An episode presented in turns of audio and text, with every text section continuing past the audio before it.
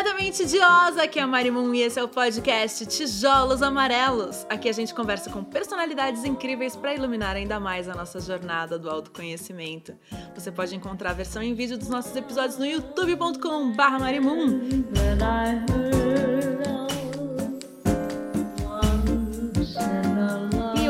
a gente tem a psicóloga Fernanda Angelini, que trabalha com terapia cognitiva comportamental, uma das terapias que eu mais gostei de conhecer na minha vida. Tudo bom, Fê? Tudo bom, Mari. Tô muito feliz em estar aqui. Ai, que delícia! Eu te acompanho pelo Instagram. Seu, nossa, seu conteúdo é demais, super divertido, super criativo e traz todas as questões de uma psicóloga, como pessoa psicóloga e como pessoa humana. É tão legal, eu gosto tanto, indico. Aproveita já passa o arroba pra galera te seguir. Meu arroba é angeline.pc, Angeline com i. Gostaria de frisar para vocês não se sentirem enganados que meu nome não é Angeline, tá? É meu sobrenome. Angeline Jolie. Mas pode me chamar de Angeline, não tem o menor problema. Fiquem à vontade, ok? Você sabe que, como eu tava falando, eu meio que encontrei muitas terapias na minha vida e a cognitiva comportamental foi uma hora que eu tive uma grande virada. E, e foi doido para mim, porque eu estava vindo de uma série de frustrações com terapias, com remédios antidepressivos, com uma falta de compreensão da minha mente, uma falta de compreensão do que, que era realmente as possibilidades terapêuticas com psicólogos.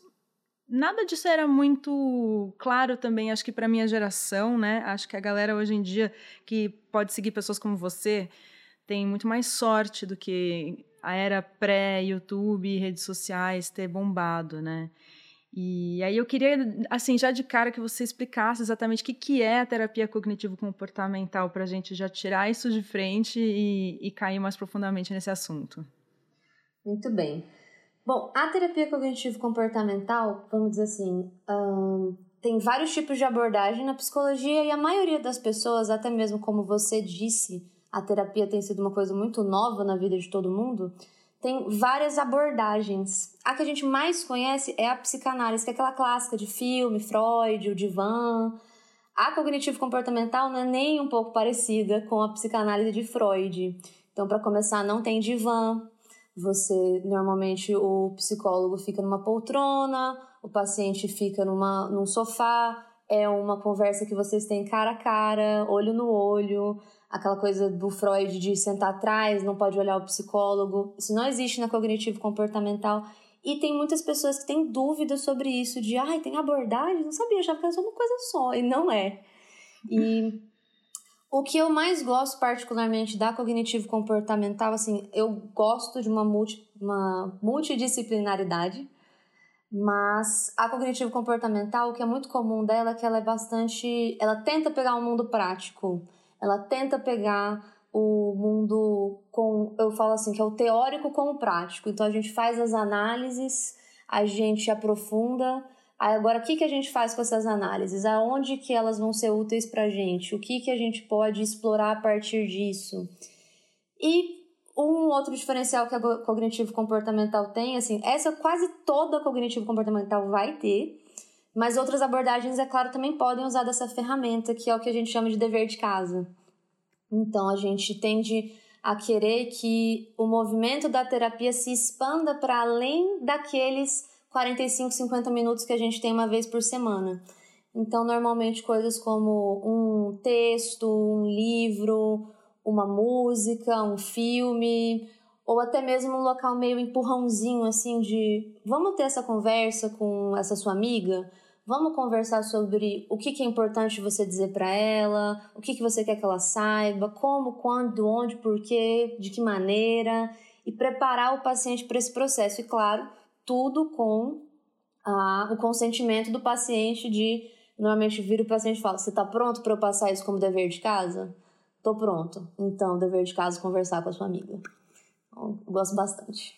Eu senti que eu, como uma pessoa muito lógica é, e, e vivendo um caos emocional, né, que quando você está muito mal da cabeça, seja depressão, ansiedade, o que quer que seja a sua questão, a sensação é que você está tipo no olho de um furacão e que você perde um pouco a perspectiva das coisas, né? E quando você já nem entende direito, né, como é que funciona a sua cabeça, fica mais difícil ainda você saber como resolver, né?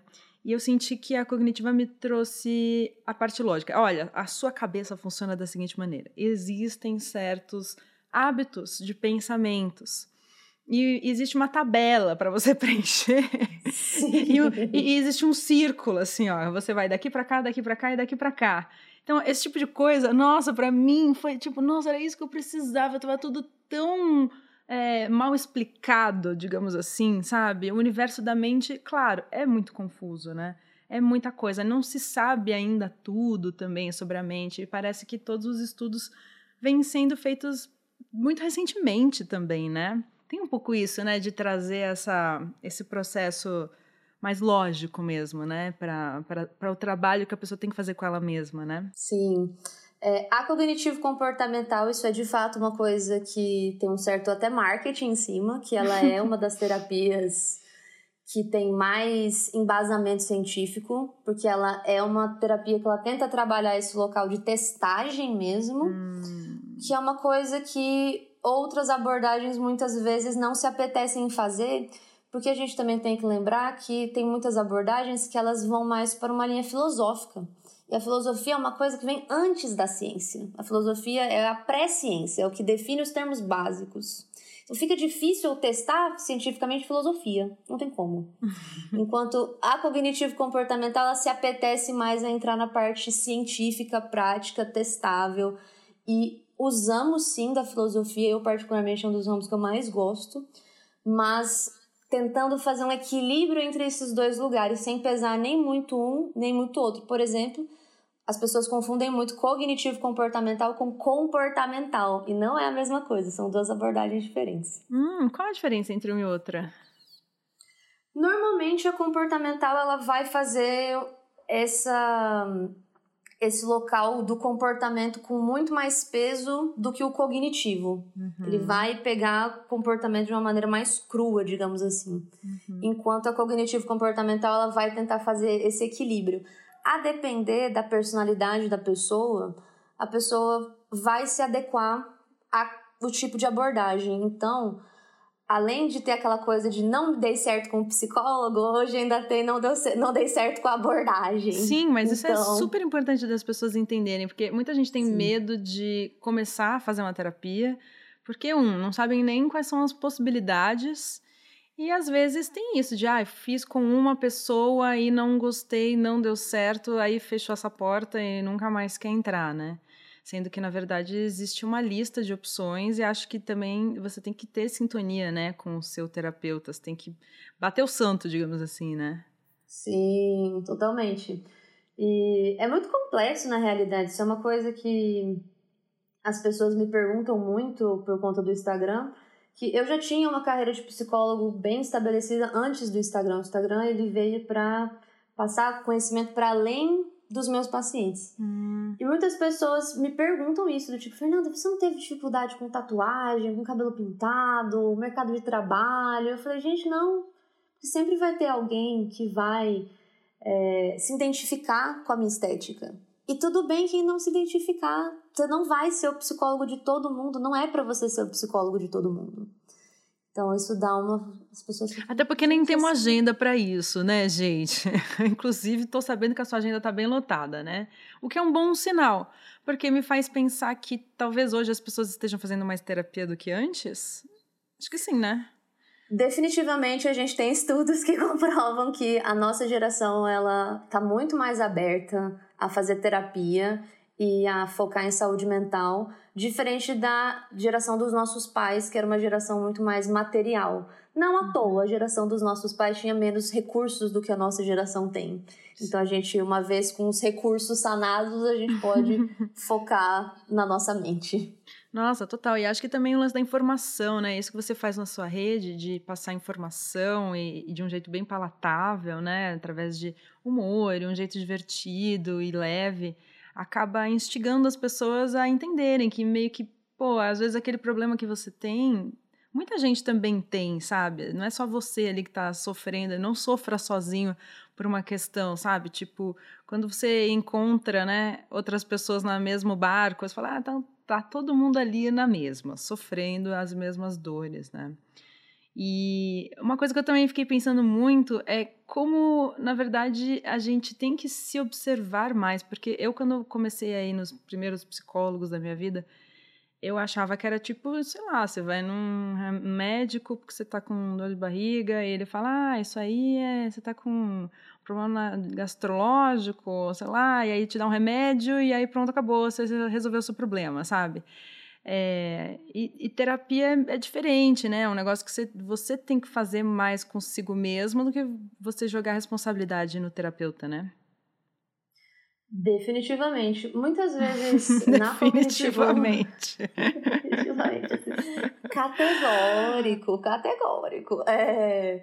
Muitas vezes na cognitivo comportamental, eu acho que esse local do dever de casa, ele tem um pouco esse papel de assegurar um pouco que as coisas estão sendo levadas para o mundo além daquela sala. Hum. Então, é um jeito de a gente poder trabalhar isso de não só ficar muito aqui dentro. Porque é, vários pacientes vão ter várias demandas. Tem pacientes que eles são mais introspectivos, eles ficam muito dentro da cabeça deles. Enquanto tem outros pacientes que eles saem da terapia, eles pensam assim: vou mudar minha vida agora.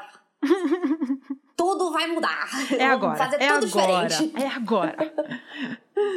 e Claro, nenhum dos dois dá muito certo, porque tudo em exagero acaba saindo um pouco do descompasso. Então a gente quer trazer sempre uma área cinza entre fazer as análises e ir caminhando com calma. Você tem esse problema há anos, muito provavelmente. Você não vai resolver ele em dois meses calma, vamos com calma. Senta lá, Cláudia, né? E, e é um lance também de quanto mais a gente entende como a cabeça funciona, quanto mais a gente se observa, quanto mais a gente percebe os nossos padrões, mais fácil vai ficando. Porque no começo eu olhava e eu ficava tão apavorada com o caos que às vezes eu achava que não ia resolver, sabe? Esse era o meu maior pânico. Era olhar o tamanho da bagunça e falar: Meu, não vou conseguir resolver. E eu também não sei se eu vou conseguir conviver com essa bagunça na minha cabeça o resto da minha vida. Isso está me incomodando demais. Então, às vezes a pessoa se sente um pouco né, naquele limbo, né? E, e quando vem aquela luzinha no fim do túnel, é a hora que você fala: Não, tá, eu estou seguindo um caminho, né? Então, acho que também é muito importante a gente é, ter paciência no começo, né? Definitivamente. Porque o começo é o primeiro momento mais tenso, né? Mas depois o negócio meio que engata, não é? Sim, com certeza. E então esse primeiro momento normalmente vai muito uma coisa de você realmente ir com, sabe aquela coisa de bater santo? Uhum. Então você sentir que bateu e a partir dali você já começa a se abrir um pouco mais, as coisas vão engatando. E eu gosto muito de pensar que as, tudo é uma habilidade. E toda vez que você está treinando uma habilidade, você não vai começar no, no nível 10. Você vai começar no nível 0. Uhum. Infelizmente, e, gente, não infelizmente. tem Warp Zone do Mario na vida da terapia. É, não, tem, não tem cheat code para você não jogar tem. ali e subir de nível mais rápido. Não tem. E muitas vezes para adultos isso é um pouco frustrante, porque as pessoas elas ficam no local de. Ai, eu me sinto um pouco ridícula. Eu gosto muito de uma, de uma analogia que eu uso, que é bem assim. Você está treinando uma habilidade, você vai aprender a desenhar. Você vai aprender a desenhar, você vai chegar lá e fazer um homenzinho de papel. Só que muitas vezes você vai olhar para frente... É o homem palitinho, aquele... né? é o homem palitinho, exatamente. Só que muitas vezes você vai olhar ali pra frente vai ter um menino de 12 anos fazendo arte digital, uhum, sombra, uhum. background, e você vai se sentir muito ridículo com o seu homenzinho de palito, enquanto tem outra pessoa que sabe fazer isso muito melhor do que você. Mas um dia essa pessoa também fez homenzinho de palito. Ela teve que treinar e você vai ter que treinar também para chegar nesse nível. Então, muito desse processo também da terapia, eu falo que é um pouco você é, encarar o quanto a gente é ridículo. Uhum, uhum, o quanto uhum. tem coisas. O, o, nosso se sentir ridículo. Uhum. Amaciar um pouquinho Sim. o ego, né, também. Sim. Totalmente, não, 100%. O ego é um problema. O ego é sempre um probleminha. E esse espelho, né, também, aprender a se olhar mais, observar mais, que era uma coisa que eu realmente eu comecei a entender mais profundamente. Quais são os hábitos de pensamento que estão te boicotando, né? E da onde eles vieram, que é uma coisa muito doida também de se pensar, porque no fim, quando você começa a fazer esse autoconhecimento, você pensa, ah, o que, que eu sou, né?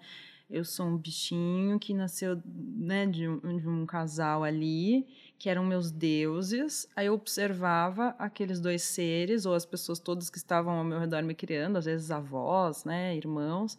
E você começa a observar tudo aquilo e você é uma esponja. E você começa a replicar tudo aquilo e tornar, né, tudo, jogar tudo aquilo como se fosse tipo um, né, uma programação de uma certa maneira, como se fosse um computadorzinho. E vão criando as programaçõezinhas que às vezes são coisas super legais, às vezes são coisas horríveis. Então, às vezes as piores coisas dos seus pais você vem carregando até hoje, maus hábitos de pensamento, coisas que te impedem de, enfim, eu, sei lá, por exemplo, tenho uma coisa meio de perfeccionismo, de não estar tá satisfeita, de achar que não está bom. E aí eu olho e falo, putz, meu pai é igual, gente. Aí eu olho pra ele.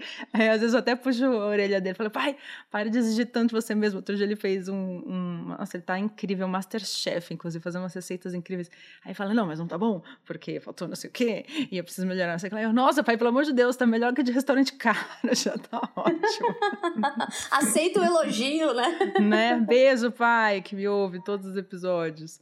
E aí são coisas, às vezes, que a gente demora também para sacar, né, cair a ficha. E, e aí você fala, ah, putz, então eu preciso começar a parar para prestar atenção nisso antes de eu fazer, né? Então tem esse timing, né, de você se observar e tentar trocar, né, e fazer essa reprogramação. Como que é na terapia cognitivo comportamental para a gente fazer esse, essa reprogramação mental? Bom, Cognitivo comportamental, eu não posso falar exatamente por todos os psicólogos cognitivos comportamentais. Sim, então, para estabelecer. Você. Fala por mim, fala por mim. É, eu tento trabalhar muito psicoeducação. Uhum. Então, não só os processos cognitivos, mas é muito importante que a gente, como psicólogos, e isso eu falo para todos, que a gente estude psicologia social. Então, gênero, raça, questões socioeconômicas, uhum. tudo isso com certeza geracionais uhum. vão ali, a depender do local, embasar e direcionar um pouco esses vieses. Então, existem certos vieses que, dependendo da sua raça ou do seu local socioeconômico, você pode ou não apresentar. Sim, claro. Então, saber, saber tudo isso é muito importante. Agora, o que eu costumo fazer é uma coisa de trabalhar muito, é uma paciência, autocompaixão. Uhum. E é mais comum a pessoa perceber depois do que ela perceber antes. Então, Sim. nesse local de criar uma habilidade, o, a habilidade nível 10 é antes. Só que a gente não começa no 10. Uhum. Então, aquela coisa assim, digamos, ah, antes eu levava crítica muito a sério, e ficava uma semana na bed. Aí a gente quer que daqui a pouco você fica quatro dias na bed, depois três dias na bed, depois um dia na bed, depois meia hora na bed. E depois, nesse nível 10 de eu sei que isso vai me deixar na bed, eu acho melhor eu evitar. Uhum. É todo um processo ali que vai andando pra gente chegar nesse local de hum, cilada. Que tal não? Não vamos ouviu, dizer que não vai fazer. o alarme tocar antes, né, de, da, da, do problema realmente se desenrolar, né? Exato.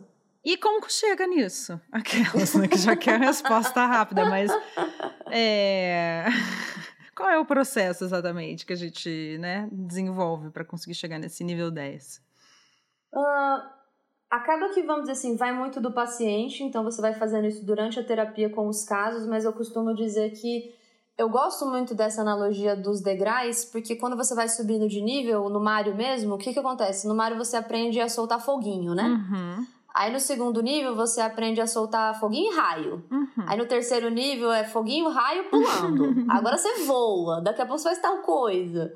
Então é um processo de qual habilidade você falhou. Ah, eu perdi o controle.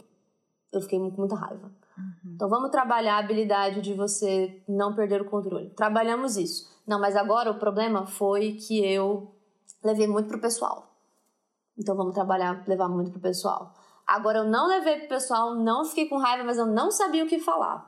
Ok, vamos trabalhar o que, que você pode falar. E daí vai indo até virar uma coisa completa, porque uma coisa que esse negócio de querer buscar a resposta é uma coisa, é um, uma mania nossa de descartar a complexidade das coisas. Fernanda, eu tenho que fazer isso. Não, tu tem que fazer isso, isso, isso, isso, isso, isso, isso, isso. E a depender de como a pessoa reagir, você faz isso, isso, isso. E a depender como é a personalidade dela, você faz isso, isso, isso. E a depender do, da idade, disso, daquilo, aquilo outro, você pode fazer essas, essas coisas. E a depender da sua personalidade, você pode fazer essa, essa. É coisa demais. Não tem uma resposta só. Uhum. E aí vai do psicólogo ir te ajudando nesse processo de autoconhecimento e conhecer também o mundo ao seu redor. E uma frase que eu falo muito na terapia e o que, que isso te faz pensar, Mari? E o que isso te faz pensar? Porque sempre tem, né, a emoção e o pensamento, né? Que nem sempre estão alinhados. e às vezes um te puxa para um lado, outro te puxa completamente para o outro, né? E às vezes você permite que um caos emocional te traga pensamentos que nem fazem sentido, ou um pensamento errado pode te fazer sentir coisas, né? Tem esses dois caminhos que acontecem, não é? Exato, sim. Perfeito. Aprendeu muito com a sua terapia. Tá vendo, gente, como foi super legal. Não, é, sério, foi super legal. Foi assim, foi uma, foi a hora que eu entendi que eu precisava seguir o, caminho do autoconhecimento, assim, basicamente. E quando a gente fala autoconhecimento, acho que foi uma palavra muito gasta, saca? Tipo, ah, hashtag gratidão, florzinha cor-de-rosa. É autoconhecimento, sabe? Às vezes até coloco para seguir a hashtag autoconhecimento no Instagram e vem cada coisa, menina, que, meu Deus do céu, até repensei e já parei de seguir essa tag. Não, juro, é porque é isso, muitas coisas ficam banalizadas na internet, né? E, e, algumas coisas são tão importantes, e no fundo, o autoconhecimento, cara, é a base de tudo. Você estava falando quão importante é a gente entender é, quem você, ainda mais né, que está olhando de fora, essa pessoa, ela é de que raça? Qual é a questão dela economicamente, né? Ela na sociedade, como ela se, como, em que lugar ela ocupa, né? E, e, tantas questões. E a gente tem que fazer a mesma coisa. Não adianta a gente entregar toda essa responsabilidade para o terapeuta. Porque senão o terapeuta, o que, que vai fazer? né, coitado? No fundo, Sim. é você que tem que se conhecer. Ele pode tentar te ajudar nesse processo, né? Mas, assim, e, e é interessante entender que tem muitos muitos graus de profundidade dentro da gente, né? E que tudo faz diferença. A história que a gente viveu, a, os nossos pais, né? Nós como mulheres, as mulheres que vieram antes de nós, e pensar que os nossos pais foram criados por outros pais. Então, como foi a criação deles, né? Tipo, eles já foram crianças que passaram grandes traumas. E quais foram os traumas das nossas avós, nossa senhora, naquela geração ainda. As coitadinhas das mulheres, gente do céu, que vida difícil. Né? Tudo isso tem que ser levado em consideração e acho que ajuda bastante também nessa, nesse processo de se entender um pouco melhor e, e, e saber o que, que você precisa trabalhar também melhor, né? Sim. É uma coisa, vamos dizer assim, é... na cognitivo comportamental, a gente, como eu disse, trabalha muito psicoeducação. Por quê? Porque ignorância é uma coisa que realmente debilita o nosso processo psicológico. Então, quanto mais você souber como as coisas funcionam, mais confiante você vai se sentir para agir em cima dessas coisas. Então, essa psicoeducação é bem importante de se fazer. Eu brinco com os meus pacientes que eu falo bem assim: olha, a gente tá tocando num ponto e eu vou começar uma palestrinha. Porque esse conceito é um pouco difícil. Vai começar um TED então, Talk, com licença. Exatamente, vai começar um TED Talk aqui. E aí, para você entender a complexidade disso que você está vivendo, de questões novamente geracionais, de gênero, várias coisas. E como isso ajuda a pessoa realmente a ter mais. Quando você se torna menos ignorante, você se torna mais paciente. Hum. Vamos dizer assim, é aquela coisa, por exemplo, assim, ah, a minha mãe, a minha mãe grita comigo. Eu entender que a minha mãe gritar comigo é porque a mãe dela gritava com ela, ela só tá repetindo um comportamento, não posso ser permissiva, porque paciência é diferente de permissividade, uhum. mas isso faz eu empatizar mais com a minha mãe. Eu tenho um pouco mais de paciência com ela. E, consequentemente, mais paciência comigo também. Sim. Conhecendo a minha história.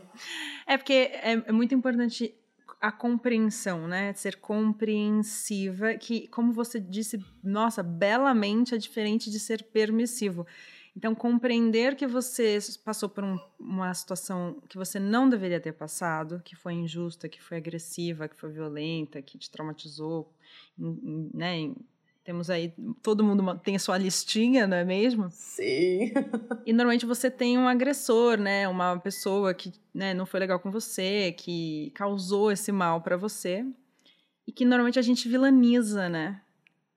E acaba nos colocando no papel de vítima. E isso normalmente dá uma bela uma bagunçada e não resolve nada, né? Sim.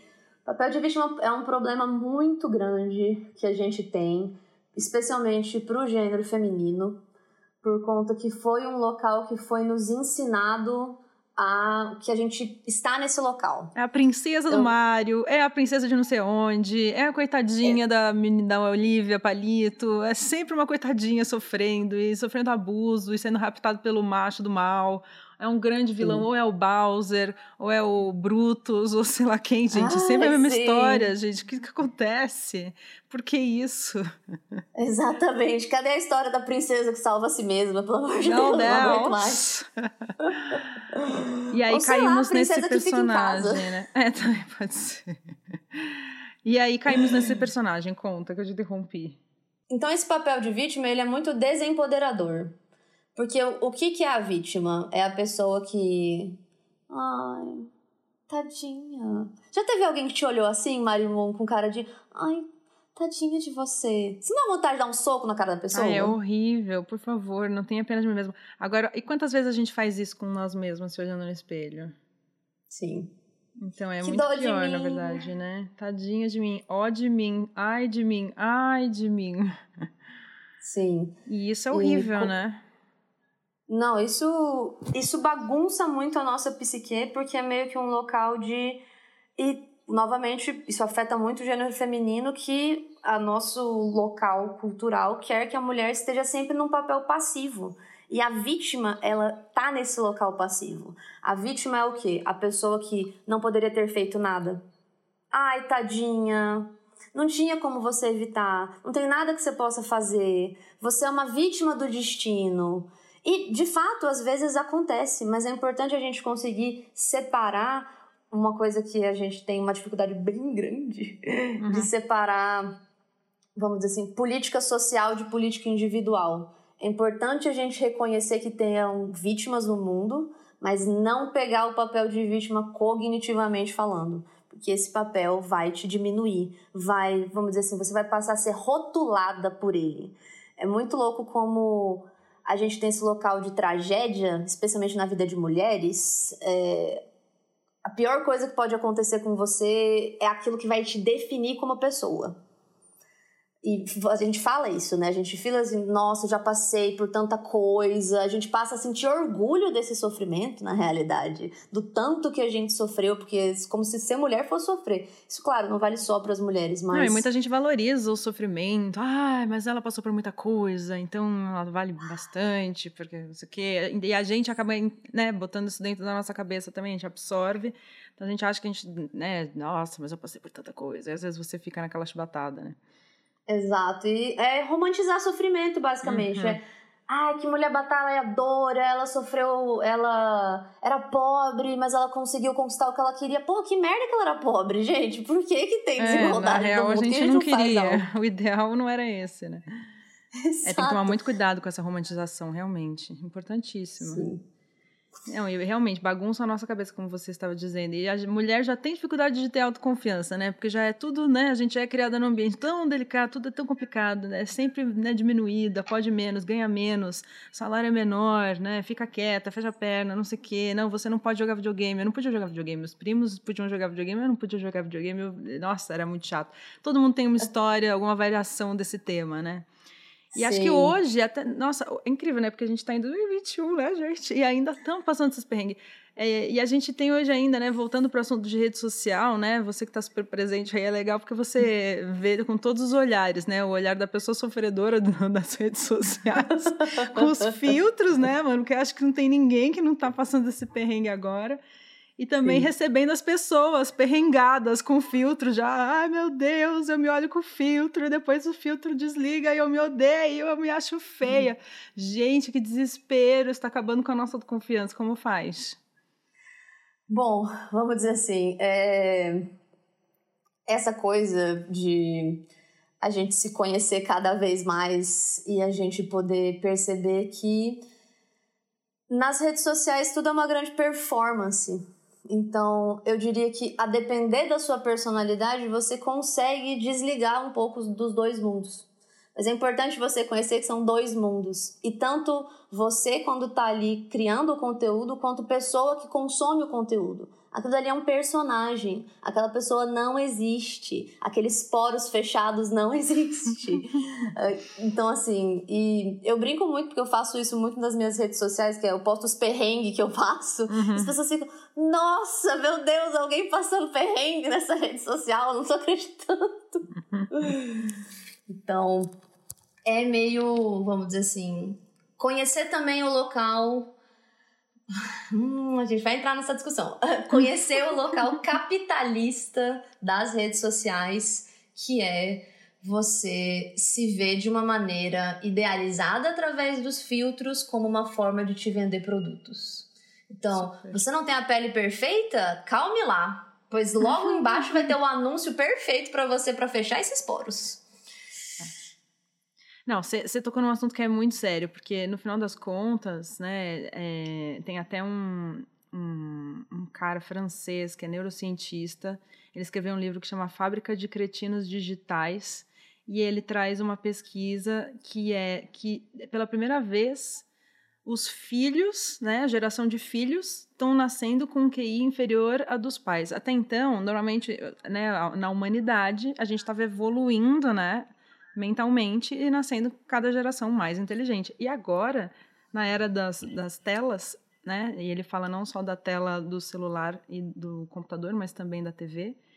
Ele fala que é a primeira geração que as pessoas estão nascendo com um QI inferior e ele fala que é absurdo, porque na verdade é tudo isso é por conta do capitalismo, basicamente.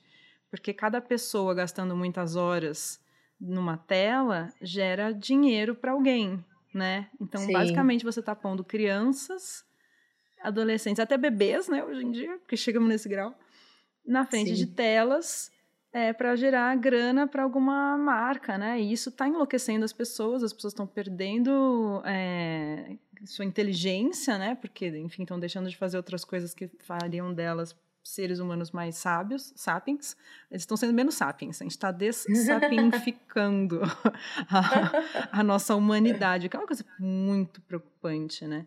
Além Sim. de várias questões terríveis para, né, que já fizeram várias análises e pesquisas associando o uso de redes sociais com depressão e ansiedade, né?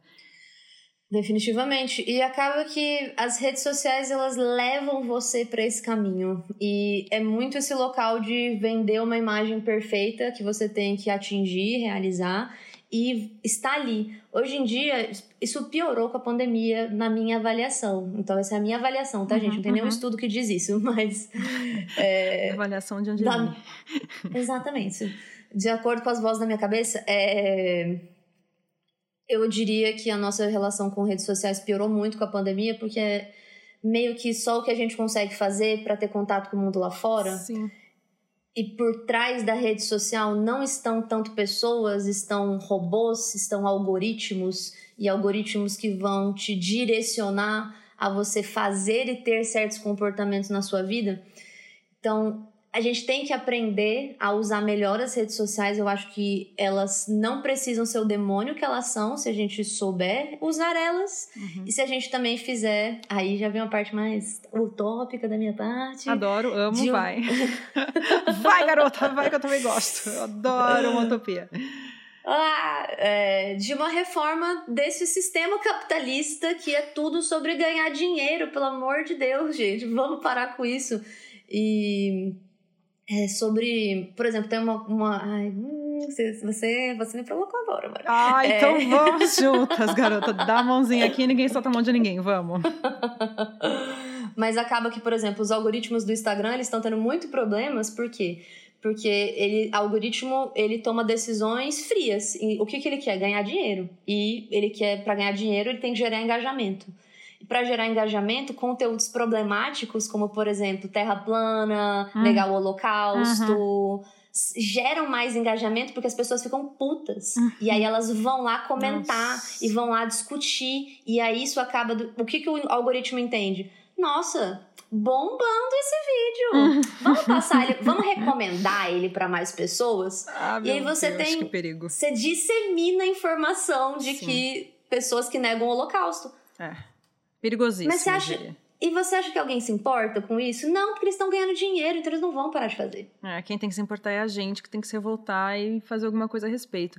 Não, e realmente é bizarro, né? Porque é aquela famosa faca de dois legumes que eu gosto de falar.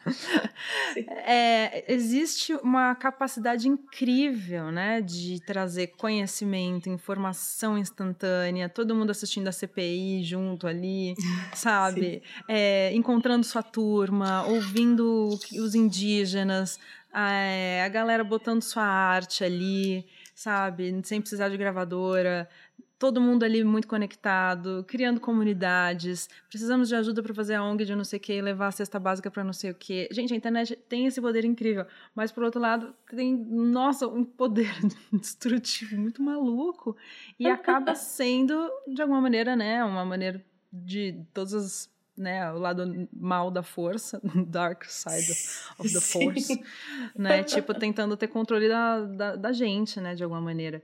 E enlouquecendo o pessoal, né, porque é isso, também esse negócio de ter o desespero, né, pela fama, pelos likes, pelos seguidores, que a gente até falou do ego aqui, né, Sim. acaba sendo uma coisa muito doida. Por que será que as pessoas têm tanto desespero pela fama, né? Você como Sim. psicóloga, responda pra gente, Angeline. Uhum, muito bem. É, falando sobre estudo cognitivo e como isso influencia a gente, as nossas visões, o que a gente consome, o que falam perto da gente. Então, é isso que a gente está conversando é importante para o processo do paciente que ele entenda tudo que está atrelado às redes sociais. Então, eu falo muito assim, gente, abordagem é importante, é, mas pelo amor de Deus, estuda psicologia social. Uhum. A gente precisa entender dessas coisas, que isso é muito importante. E o que está acontecendo na internet é um pouco isso, assim, no sentido de existe uma pressão de te vender o, o pacote felicidade. Então, uma coisa que o capitalismo precisa é que ele precisa que você nunca esteja muito satisfeito. Sim. Porque se você estiver muito satisfeito, você vai parar de consumir. Então. E que inútil é você se você não está consumindo nada. Exatamente. Então, eu vou dizer uma coisa, pessoalmente, até desabafar aqui, minha terapia. Uhum, é... Fica à vontade, tá? Que existe uma pressão muito grande de assim, ah, Fernanda, você já ficou famosa. Quando você vai ficar milionária? Nossa, oi. Mas, gente, calma, eu, eu ganho bem, eu compro as minhas coisas, não tem nada faltando, eu tô bem feliz. Mas você poderia ficar milionária. Aí já começa as questões cognitivas, que eu fico assim, poderia. O que, que eu não tô fazendo? O que, que fulaninho tá fazendo? O que, que fulaninho tá fazendo que eu não tô fazendo? O que, que tem tal coisa que eu poderia fazer melhor? Ah, não, eu tenho que pesquisar algoritmo, eu tenho que ver, tenho que seguir perfil de marketing, tenho que... Por uma coisa que eu nem preciso, gente. Uhum. Ninguém precisa ser milionário. Pra esse milionário é legal. É bacana. mas ninguém precisa ser, entendeu? Não, é calma e com essas pressões, né? Exato, e acaba com a minha felicidade daquele Exato. momento. Eu não posso nem curtir. Do tipo, que legal, tô famosa, tô bacana, tô com seguidor, tem gente que me conhece, tem gente que compartilha, tem gente que me reconhece na rua, olha que legal. Você não troca isso por uma insatisfação. Exatamente, porque eu não tô milionária. Olha só. Eu, eu lembro que na, na, quando eu fiz a minha terapia cognitiva, tinha uma tabela e tinha uma lista de hábitos Uhum. E aí tinha, tipo, é, fazer, tipo, transformar a coisa em algo muito maior do que ela realmente é, é se vitimizar. E eu, eu achei aquilo muito prático, porque tinha uma lista e eu tinha que marcar com um xizinho e colocar pontuação. Eu falei, gente, é isso, é isso que eu quero. Eu quero, eu quero lucidez, eu quero lógica, eu quero raciocínio lógico. você, você trabalha também com essa lista? Como é que você faz? Tem várias ferramentas no cognitivo comportamental. Eu não sei exatamente, porque assim, eu saberia, você provavelmente não sabe o nome da lista, porque tem N listas. Ah, tem N mas, listas. É, várias. Então, quando a gente sabe o nome, ah, ou já ouvi falar, ou uso, não uso, não conheço. Mas definitivamente uma lista que eu tenho é a lista que talvez seja parecida com essa, é de armadilhas cognitivas. Sim, então, assim, isso. a marca que Leia o que é catastrofização. A catastrofização. Isso, isso mesmo era esse: catastrofização, vitimização. Que é isso? É, catastrofização é o fazer tempestade em copo d'água, famoso, né? É você aumentar mais. É, quando você pensa que algo ruim vai acontecer, você pensa que é a pior coisa. Então, assim, errei no meu trabalho. Eu não penso que, sei lá, meu chefe pode brigar comigo. Não, eu penso que eu vou ser demitida. Ah, é. Isso. Então. E tem vários outros, assim, tem o pensamento tudo ou nada. Então, ou uma coisa é uma droga, ou uma coisa é um sucesso. Não existe meio termo. Então, ou isso é perfeito, ou joga fora. Então, essa é outra armadilha cognitiva bem famosa que as pessoas caem. Muito nos relacionamentos. Bastante. Uma outra que eu gosto muito é. Deixa eu até pegar aqui. Leitura mental, que é eu Já tinha um namorado que fazia isso, mas me irritava tanto. Nossa, que ódio. É tipo, ah, tá bom, entendi. Então você tá além da minha mente e você tem mais certeza do que eu mesma sobre o que eu estou dizendo. Exato, exatamente. A pessoa assume uma história inteira, desenvolve todo o um enredo e é isso. Aperta enter e vai com aquilo. Sem nem te Exato. perguntar o que, que aconteceu, o que, que você pensou e o que, que você sentiu. E é, a história que eu conto para exemplificar a leitura mental normalmente é assim: ah, eu tenho certeza que ela tá brava e ela tá brava comigo. Aí você vai perguntar a pessoa e a pessoa, não, eu só tive um dia ruim no trabalho. Uhum, clássico. Não era sobre você. Não é, não, nem tudo é sobre você. Nem tudo. Olha só. Então, e essa listinha que eu tenho, nossa, ela tem 12 itens, então assim, é, é bem. É, é, é, o que me fez paciente. pensar, gente, mas são só 12 coisas? Olha só, não é tão complicado. A mente não é tão complexa quanto parece. Porque por um lado ela é, por outro lado ela não é tanto, né? É uma coisa meio maluca, né? Por um lado, a mente Sim. é uma coisa muito doida, mas por outro, ela só tem 12 hábitos. tipo, mano. Peraí, então ficou fácil. Eu achei que era um nó desse tamanho, mas são só 12. são 12 nozinhos para eu prestar atenção. Mas isso foi ótimo, porque me fez realmente falar: nossa, é isso, tô tendo esse hábito. Então fica mais fácil de nas próximas vezes entrar naquele processo que você estava falando, que é aos poucos ir observando e passando cada vez menos desespero. Tipo, ah, Sim. tô tendo um ataque de ansiedade faz três dias. Pera, mas por que mesmo? Catastrofização. Ah, é verdade, aquele dia. Ah, é mesmo. Aí depois, no outro dia, igual. Exato. Mas passa um dia só. Ah, é mesmo. Olha, fiz catastrofização. Nossa, não consigo nem falar. Catastrofização. e por aí vai, né, gente? Olha como o autoconhecimento Sim. é a salvação, né, da vida da pessoa. Um, um outro que eu gosto muito, hum. é, e é muito engraçado quando o paciente ele vai aprendendo que ele já chega na terapia assim. Um que eu gosto é bondade interpretativa. Esse Nossa, não tá nas armadilhas. É, não, esse eu nunca ouvi falar. Bondade interpretativa é, vamos dizer assim, eu ligo pro meu marido. Uhum. Ele não me atende. Se eu tenho bondade interpretativa, se eu não tenho bondade interpretativa, eu vou pensar, tá me traindo. ele tá fazendo alguma coisa, deve estar tá fazendo putaria. Uhum. Deve estar tá me escondendo alguma coisa, fazendo artimanhas. Ele está me ignorando de propósito, tá fazendo joguinhos. Enquanto, sofrendo à bom, toa. Sofrendo à toa. E aí, bondade interpretativa seria: talvez ele esteja ocupado, talvez ele esteja numa reunião, talvez o celular dele tenha acabado a bateria. E é importante a gente saber fazer uma avaliação de quem merece a nossa bondade interpretativa e quem não merece. Mas a gente não aprende bondade interpretativa, a gente tem esse local da armadilha cognitiva de sempre presumir o pior. E isso vem para presumir um pouco mais a dúvida, não necessariamente o melhor, mas a dúvida. E meus pacientes chegam na sessão assim, então, talvez eu tenha faltado de alguma bondade interpretativa. Adoro. Ai, na bom. minha avaliação. Que bom que você já fez essa observação, né, meu bem? Aliás, o que me leva à seguinte pergunta. É, algumas terapias são infinitas, outras você tem algumas poucas sessões, né? Por exemplo, a gente falou aqui sobre hipnoterapia recentemente. Normalmente são poucas sessões e normalmente a análise às vezes você faz a vida inteira, né? Como uhum. é com a terapia cognitivo-comportamental? Porque eu não me lembro, honestamente, se eu abandonei minha terapeuta. Ou se ela falou, meu bem, a tabela tá aqui, tá? Um beijo, agora você se vira, tá? Faça aí sua autoterapia, tchau, tchau. Depois você me liga Show, né? se você quiser, tá? Um, isso. A psicanálise é uma das que defendem fazer terapia para vida. Novamente, você não vai. Vão ter psicanalistas que vão dizer tudo Diferente, bem. sim. Exato. Mas o mais comum é de defender que você faz terapia a vida inteira. Cognitivo comportamental, não acredito nisso. Uhum. Então, além da terapia cognitivo comportamental não acreditar nisso, então. Só que isso não tem necessariamente nos manuais, Mari.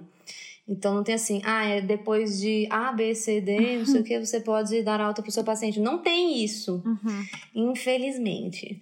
É, então eu vou dizer qual é o método que eu faço. Conta okay? como a senhora faz, dona Angeline.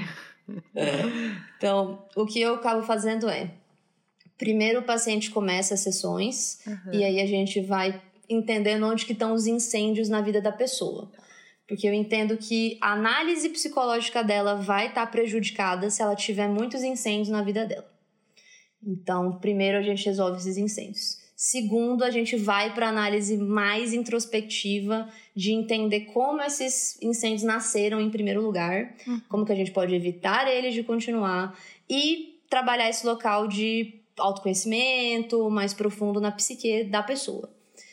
Depois disso, eu noto que o quê? Que o paciente não só ele não tem incêndios, como ele já me traz isso. Fernanda, eu acho que faltou bondade interpretativa aqui, eu acho que teve catastrofização aqui, e aí eu tentei fazer tal, tal coisa. Você nota que ele já absorveu e ele já conseguiu ali aplicar, ele já tá no nível 8, digamos assim. E aí eu começo o processo de desmame. Uhum. Então, eu converso com o paciente, é tudo conversado de, vamos fazer quinzenal? Vamos ver como é que você se sai no quinzenal, ao invés de semanal? Uhum. E aí faz o quinzenal por mais um tempo, mais um período, e depois vamos pro mensal. E aí já fica meio avisado que daqui é alta. Uhum. Então rola um nervosinho do paciente, você vai me abandonar. Aí você vai sentindo, né? O quão desesperada a pessoa fica, né? Exato. Então, pra não ter muito esse corte direto, eu gosto de ir desmamando a pessoa para não ser uma coisa muito abrupta, muito assustadora. Sim. Então ela vai pro mensal, faz mais alguns meses de mensal e depois ela tem alta. Esse é o meu método. E eu particularmente também, Fernanda, vou defender. Esse é um conceito de arte, na verdade, que se chama olhar viciado. Então, é quando um artista ele tá com um olhar tão viciado na obra que ele nunca consegue finalizar ela. Hum. E ele passa a não ver a obra, a obra completa porque ele tá sempre viciado em ver os defeitos que ele precisa consertar.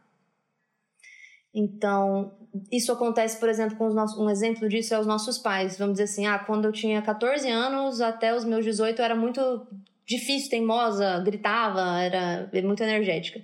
Mas agora já faz assim seis anos que eu sou uma pessoa relax, calma, tranquila, não não brigo com mais ninguém, mas os meus pais têm um olhar viciado naquela garota de 14 anos que era raivosa e era difícil.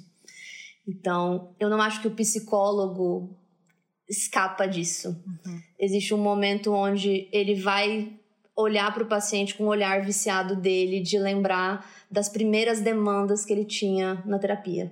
Entendi. Então é importante que você dê, eu diria que é importante você não ficar com o psicólogo muito tempo, não só num processo de olhar viciado, mas de conhecer outras abordagens, conhecer outros Sim. psicólogos. O seu psicólogo, ele já te ajudou muito, mas ele não é Deus, entendeu? Uhum, ele uhum vão ter outras pessoas que vão te ajudar de maneiras diferentes, com outras ferramentas. Quem sabe você encontra uma lista nova que você gosta mais do que a lista anterior, que te ajude de novo. Então, eu definitivamente não sou uma defensora de você ficar com um psicólogo muito tempo. Mas isso sou eu. Eu gostei muito, porque eu, na minha vida, tive vários terapeutas diferentes. E eu, assim, por mais que tenham alguns que eu falo, nossa, eu odiei, tipo, realmente me ajudou zero, às vezes até mais me atrapalhou, sinceramente é, foi muito bom fazer essa busca, passar por vários, e, e vários deles me ajudaram com coisas diferentes. Tipo, eu tive essa terapia cognitivo-comportamental, que foi uma super virada. Eu tive um terapeuta que também era acupunturista, e depois, enquanto eu ficava na acupuntura, assim, com todos os negocinhos em mim, as agulhinhas, ele ainda fazia um exercício de visualização meio mágica. Gente, foi excelente. Eu passei um tempo com ele, e, e a primeira parte da sessão era só a gente conversando. Nossa, ótimo. E, e, acho que é muito interessante, porque é isso, cada pessoa às vezes vai trazer uma abordagem diferente, com um olhar que às vezes pode ser novo, né? E é isso, Sim. às vezes você realmente vai bater o santo mais com um e mais com o outro, e vai se sentir mais aberto para falar ou lembrar de coisas, né, que às vezes você precisa também dar uma trabalhadinha. Exato. E, e tem gente que eu tenho uns amigos que falam: "Ai, eu amo minha psicóloga" amo. E a pessoa tá, tipo, anos com a pessoa, e eu olho e falo, nossa, mas você tá sempre com as mesmas questões mal resolvidas. será, será que não é o caso de observar esse relacionamento com essa psicóloga? Possível, possível. E é isso, assim, tem o, tem o viés da pessoa de. A sua, o, cada psicólogo, ele ele é uma pessoa, então Exato. ele também tem as próprias cognições do que ele vai prestar mais atenção, apesar dele ter a teoria. Então, mudar de. Eu mesmo falo isso para os meus pacientes: Ó, oh, vou te dar alta. E se um dia você sentir a necessidade de voltar para a terapia semanal, faz com outro psicólogo. Não volta para a mamãe. Não volta correndo pro colinho da mamãe, que é seguro que você sabe que tá tudo certo tenta, e aí depois de você tentar pelo menos umas duas vezes e não der certo, aí você pode voltar pra mamãe. Quer dizer, mamãe quer que você tente antes de voltar pra mim, ok? Não vem logo direto. Adorei. Tô... Não, e lembrar também que são seres humanos passíveis de defeitos e todo mundo tá fazendo terapia, inclusive os terapeutas, né? Exato. É verdade. Exato. Que, aliás, é um receio de algumas outras pessoas também que eu conheço que às vezes vêm falar, ai, mas eu não tenho tenho tanto medo de fazer terapia. E se a pessoa. As pessoas não estão bem resolvidas para serem terapeutas? tipo, mano, pera, mas calma. Também não é assim. Que drama. Sim. Nossa, tem muita gente que tem medo de fazer terapia, né? Sim. É, motivos diferentes, eu diria que vem de uma certa ignorância mesmo das pessoas do que esperar de uma terapia. E acho que o que eu mais escuto é assim: ah, eu não vou saber o que falar um bom psicólogo vai conseguir te direcionar. Exato. Quando meus pacientes chegam assim falando: "Ai, Fernanda, não aconteceu nada na semana". Eu falo assim: "É agora". é agora. É agora que eu vou tirar da minha bolsa mágica e falar assim: "Você acha que eu não percebi esse problema na outra sessão? É porque a gente não teve tempo de falar disso, mas agora a gente vai falar". E, ah. e dá aquela chacoalhada. E e dá aquela chacoalhada. E normalmente os pacientes falam que nas sessões que eles não tinham nada para falar, acabam sendo as melhores sessões, porque um bom psicólogo vai conseguir, tipo assim, ah, ah, ah, pode não ter acontecido nada, mas você tem coisa para trabalhar assim, inclusive. Querido, não ó, quer dizer aqui. que você tá livre, não, meu bem. Exato. Vamos abrir exato. esse livro aqui, onde eu anotei 87 coisas pra gente falar. Você, você sempre quis saber o que, o que eu anoto, então, coisas que a gente deixa para trás. Não são desenhinhos, tá? Não são. Ai, meu Deus. Olha, eu queria muito que você me desse três dicas de livros, porque a gente falou tanto sobre esse autoconhecimento, sobre aprender mais, né, sobre a própria mente e como tudo isso acaba sendo uma porta, né, de saída, né, para o caos, do caos, né, no caso. Então, manda aí, Fê, quais são suas três dicas? Uh, eu gosto muito. Ele é um livro um pouco denso, mas ele é um livro bem de psicologia uhum. e ele é um uhum. livro muito bem é, embasado, que é Rápido e Devagar, Duas Formas de Pensar. Então, ele é um livro de psicologia com economia e psicologia e economia são best friends. Jura? Best friends Amiga, mesmo. nunca conectei um com o outro. Nossa, demais, assim. E é muito legal ver como as duas se conectam e Rápido e Devagar traz isso e traz isso pro nosso cotidiano. Ah, legal, gostei. É... O segundo livro que eu posso recomendar é A Arte de Pedir, da Amanda Palmer. Que é. Ai, essa Amanda Palmer é maravilhosa, gente. Ela é uma cantora incrível, namorou, Sim. ou era casada, ou ainda é casada com Neil Gaiman. Exato. Será que se separaram? E... Não sei, tô por fora da fofoca. Eu, eu, também, agora a gente vai terminar aqui, eu vou e assim, jogar no Google, pelo amor de Deus. Exato. que casalzão. É.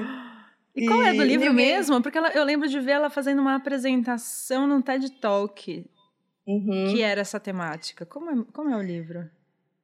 Hum, spoiler, digamos eu assim. Eu quero um leve é... spoiler, assim, só para entender um pouco hum. mais a temática.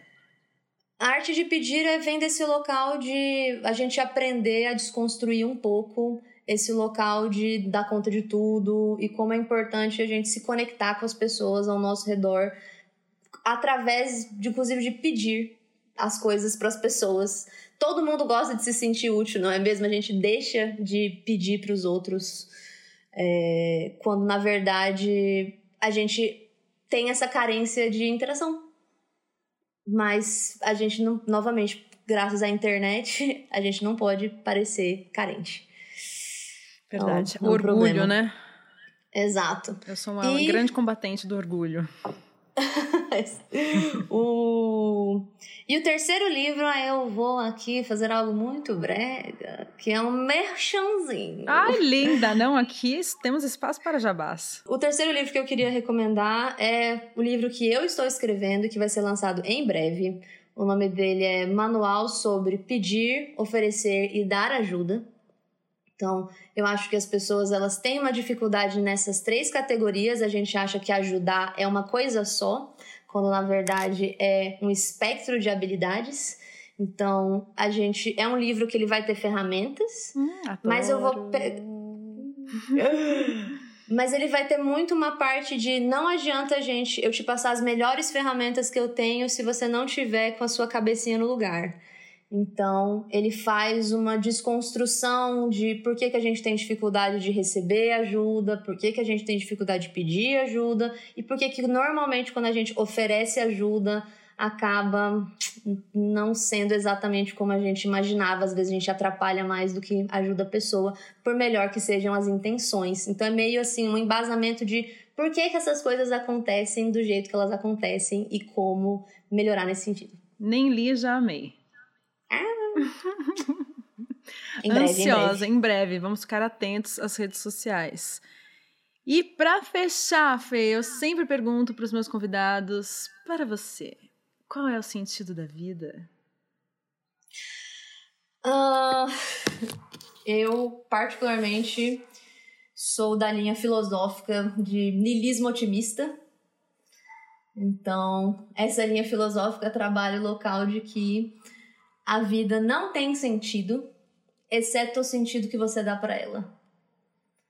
Então, de tentar ganhar essa liberdade de dar sentido para as coisas que você faz, para as formas que você, vamos dizer assim, seria experimentar. O sentido da vida seria experimentar as coisas. É sobre você experimentar sabores, você experimentar lugares, você experimentar pessoas, você experimentar a si mesmo e você se permitir dar sentido para isso, ao invés de buscar sentido em outras coisas ou se amarrar em preconceitos ou julgamentos que te impedem de experimentar. Maravilhosa, adorei. Ô Fê, muito obrigada por esse papo, eu adorei tirou várias dúvidas e passamos por assuntos super importantes.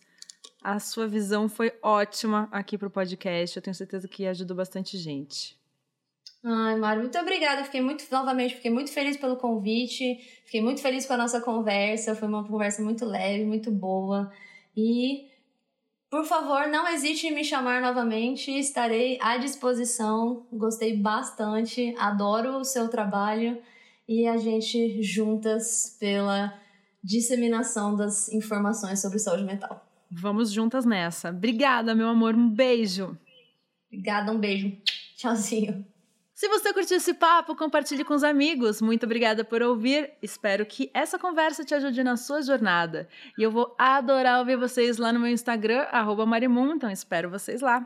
Até mais. E na próxima quarta-feira. Você também falou aí na tua apresentação, Edgar, comunicador, músico, sei lá o quê.